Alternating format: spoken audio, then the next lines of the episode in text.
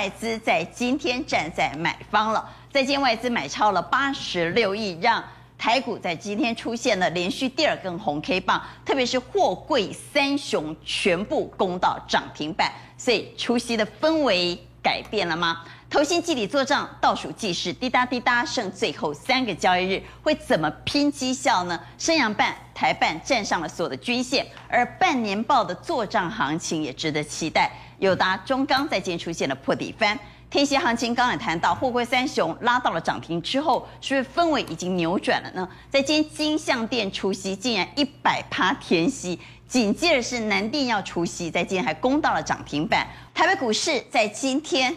上涨了两百四十四点，三大法人联手买超了一百三十九点九八亿，特别是外资买超了八十几亿。我们来看外资的买超数字，外资在今天买超了八十六亿，让台股连二红，货柜三雄全涨停了。其实严格来说，应该是货柜四雄了，因为台华也攻到了涨停板。所以我们来看外资到底买什么呢？比较让我们担心的就是刚刚朱老师所说的三反都买了。哎呀，为什么要买那么多三反呢？包括台湾五十反一。包括富邦台湾加权反一以及国泰台湾加权反一，不过除了三反之外，他其他买的是群创、新光金、联电、阳明，买了友达、华孚、长荣航空，所以印量帮我们来解解外资的心态到底有没有扭转？好，现在外资还我认为还是相对的保守，好，因为他可能还在看看什么？看美国十年期公债殖利率，十年期公债殖利率现在在在三点一趴附近徘徊。啊、如果说啊，因为通膨，那我们请副控敲一下十年期公债值利率。好，现在我们录影的时间五点五十四分，最新的报价是三点一七三，上涨一点五八 percent，仍然超过三。对，但是最近有从三点四九多下滑，有稍微降下来。对，如果这个数据再破跌破三的话，那我觉得外资呢，它会加大它的一个买超的步伐。但现在还在这个附近，所以你他的心态是保守。对，你会发现他买最多。刚刚朱老师讲的，对。买所以他买的股票确实比较保守，比如说他买跌的超级无敌霹雳深的面板，他买的是金融，他买的是三反。对，所以从这边就可以看得出来说，外资现在不是说我全心全意去做多，嗯啊，你看这个这个的话就是看反向嘛。那这个的话，我坦白跟各位讲，短线谈都不要去追了，因为这产业面已经不太对了。那金融股的部分呢，啊，这个是相对保守的一个一个看法。所以外资的心态来讲，它是相对偏保守的，但是呢。它针对其他有一些中小型个股，它有试着去做一些买超的动作哦。但是问题是你刚刚大盘你是举圈呢？对，我举圈，我我个人认为说，呃，这个我们来看大盘的日 K 线啊。我个人认为说，因为最近油价有在跌，所以油价有在跌的话，那这个十年期公债殖利率照理来讲，未来它应该是会有机会跌到三以下啊。所以我个人认为说，这个地方是有机会再继续攻击的。因为只要油价跌，就没有通膨的问题吧。所以油价跌的话，我认为这个地方还是有机会。心态还不完全扭转，但是这个反弹是有机会。对，因为我个人认为说，外资接下来一定会回头大买，因为台北股市很多都已经跌很深了。那外资现在还不敢大买，但是它针对有一些产业族群，它有做什么偷偷买进的动作。我们可以比外资更早进场的布局吗？我个人认为说，还是锁定在车用这个区块，因为你发现最近哦，近期外资有在买超。可以站上月线的强不强？够强吧，对不对？嗯、所以你发现这些股票，比如说台办，这是什么？这是车用有关的。六一二五的广运，广运因为它有投资这个所谓的碳化系的概念股，哦，所以你看股价，哎，今天还创新高，哎，这也是跟车用有关系的。汉磊，这也是跟车用有关系的。华孚，在整个电动车车壳的部分，哎，你会发现今天股价也是涨停板。然后你看东阳最近的股价也是相对稳健啊，这跟什么？跟电动车有关系嘛？包括宜利电。这个最近元宇宙也在很飙啊，所以元宇宙有关的这个相关的电动车概念股，哎，好像又起来了。所以我觉得说，虽然说外资还没有全新买，但是它针对车用这一块，它有适度的去做买超。比较积极。对，所以短线上来讲，就是说外资有在做买，或者是大股东有开始回头买的话，我觉得这些股票是可以注意的。你看，像今天外资呢也买了什么？买了阳明。那为什么买阳明？我们往下来看啊。对，你看阳明哦，阳明这一次。在今天除夕应该是。今年除夕表现最好的公司了，最 最今天来讲，这是最强的。因为一早哈就已经亮灯涨停。更厉害的谁？更厉害是台华哦。台华为什么？因为台华最近来讲，敲一下，他有做他有做抄抄底的动作。嗯，台华今天涨停。台华在今年涨停板，所以我说这今天不是货柜三雄涨停，应该是货柜四雄。四雄对。回到台股今日最重要，但你来关心的是投信季底做账，现在倒数计时只剩下最后三个交易日了。那么这个季度呢，也就是第二季，投信可以说是稀累累哈，投信也是人呐，毛不比你看搞了哈，所以投信几乎全盘都是亏损。现在谁排在前面呢？就是少亏一点的。所以最后三天是不是要拼一下呢？我们可以看到升阳半、台半站上了所有均线。所以我们请微良带我们来看投信最后这三天，你认为他会不会拼了？那又会怎么拼？要不要搭投信的轿子？好，其实呢，搭轿还是要有技巧、有原则的搭。好，那我们可以看到呢，如果以今天哦，今天行情这么热、这么强，投信买超的股票呢，大家一定会特别注意。好，但是是不是每一档都很强呢？好，那我们就来看看投信今天大买的股票，到底它今天表现如何呢？好，今天除了元大金之外，哎，其他确实都涨啦。好，而且安吉攻到了涨停板，这两档奇鋐、慧洋。几乎都是直逼涨停板附近，有些牌看起来哎蛮管用的哦，那偏偏买最多的是元大金，结果却表现差强人意。原因就在于呢，这里面股本最大的就是元大金，所以其实投信的主战场还是在中小型股，那大型股呢还是要看外资给不给力。但是比较诡异的是，既然投信的主战场是在中小型股，既然投信是要拼季底做账的成绩单，那么为什么最近他会去买大卖小呢？这就蛮诡异的啦。好，这背后藏什么玄机？哈，哦，假如我们来看一下哈。这边这个是大盘，下面放到投信之后，发现说，哎，好像呢，从五月以来到目前为止来看，投信几乎就是持续在加码。如果你只看这一边，你会觉得说，投信似乎哎强力做多哈，非常看好台股的行情。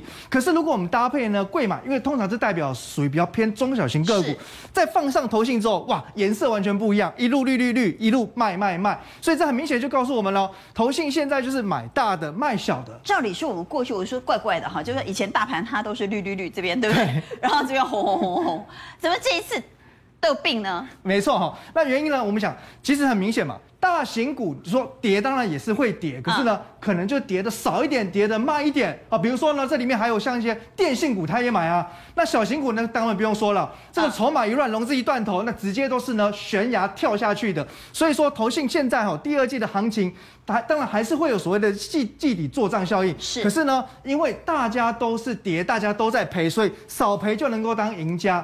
所以我们要了解哈，其实拆解投信的一个做账手法哈，第一个来看。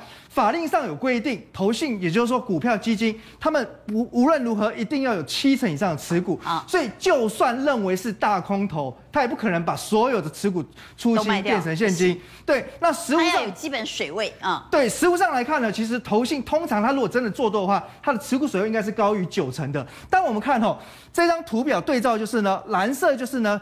国内整体投信股票型基金的持股比例，那你会发现到这里左边红色的是红色就是大盘指数哦，大盘指数。随着大盘的一个表现，有点算是每况愈下。那投信的持股比例在第三呃，在在三月份第一季底的时候，那时候还有高达九十二点四，可是现在巧巧创下新低，来到八二点九。这一来一往之间，其实代表它已经大量的提款解码了。好，但是我们可以看得出来，我们可以看到。红色的是大盘指数，大盘指数在这里跌，对，这个时候投信是没有卖的，对不对？所以投信惨了。等到他发现跌到这里的时候，他才开始狂卖啊。所以投信今年为什么会输，就是因为这样。哦，那既然都跌下去了，所以这个时候呢，他只能就是说，哎，尽量少赔一点，因为毕竟哈，少输为赢啊。大家在买基金的习惯就是呢，看看排名嘛。哦，那通常你说报酬率到多少哈？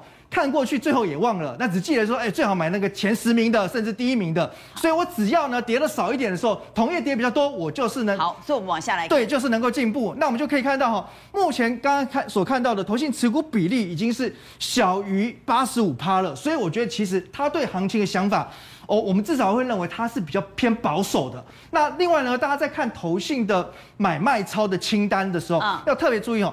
一般来说，习惯性是看张数，可是其实内行的是会看金额，因为有些高价股啊，你可能买的张数不多，但是金额非常多。那另外我们刚才在看那个所谓的一个买卖超榜单的时候，你可以留意有没有族群性，像刚才看到了旗宏或刚刚看到了这个金像店，他们都是呢跟这个伺服器有关的，这个就是有族群性。那再来，如果哈我们要搭轿的话，选择投信持股比大概三到十趴的会比较适合，就是说它可能产生一个做账拉抬的甜蜜点。那最后就是呢，我们可以抓出投信的布局成本，然后呢，它毕竟到最后它美化绩效的话，它还是要有一定的上档空间，还是要停利嘛？对，所以我们大家可以抓二十趴的涨幅为一个初步目标价。那这边呢，我简单列出，你帮我们抓一下，嗯，上礼拜的行情那么差，那投信买什么股票？我们从金额来排序，那这个就会眼睛一亮。我们来看金额，它是排名第一名的是阳明。接着是联电、联发科、红海、智易、智邦、金相电、合一、中磊、耀华药、美食和智勤。好，快速讲几个重点。第一个呢，前面几档都是属于呢全指股啊，所以会不会涨，那倒是不一定。你就要看呢，哎，外资是不是站在同一边？好，好，那我觉得全指股里面唯一一档哦。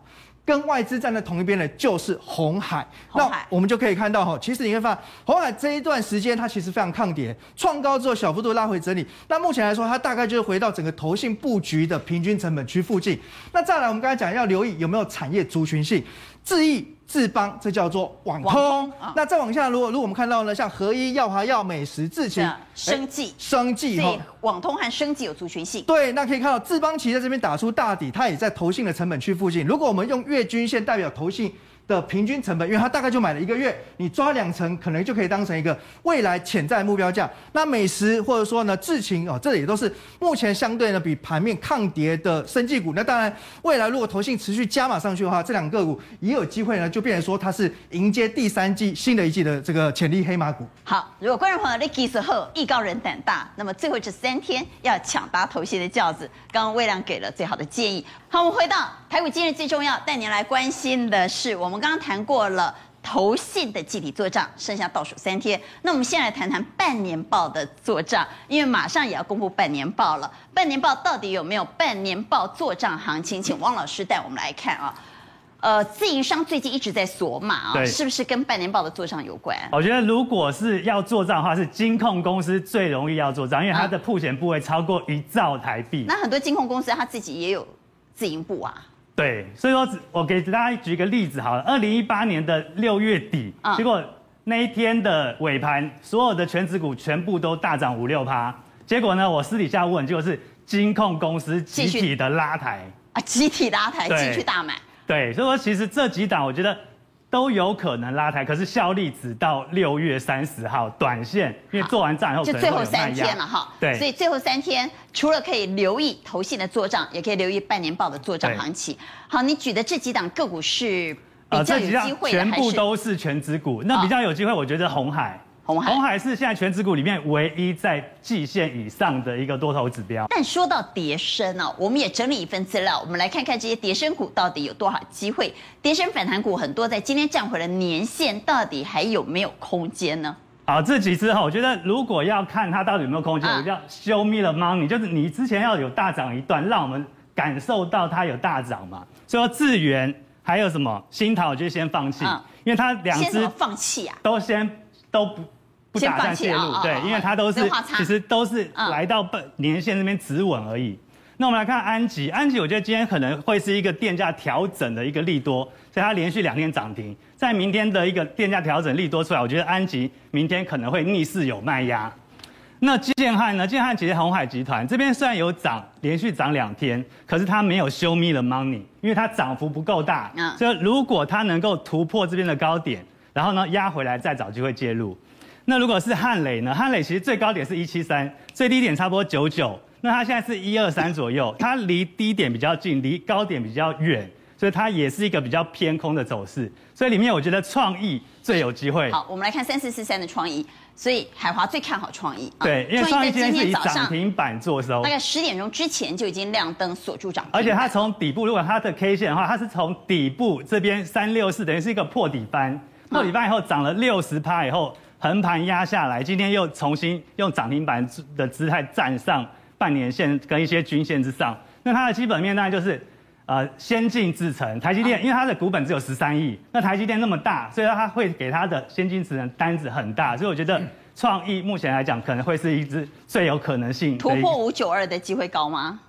如果如果大盘是往上，我觉得它很有机会，因为它的营收持续在增加。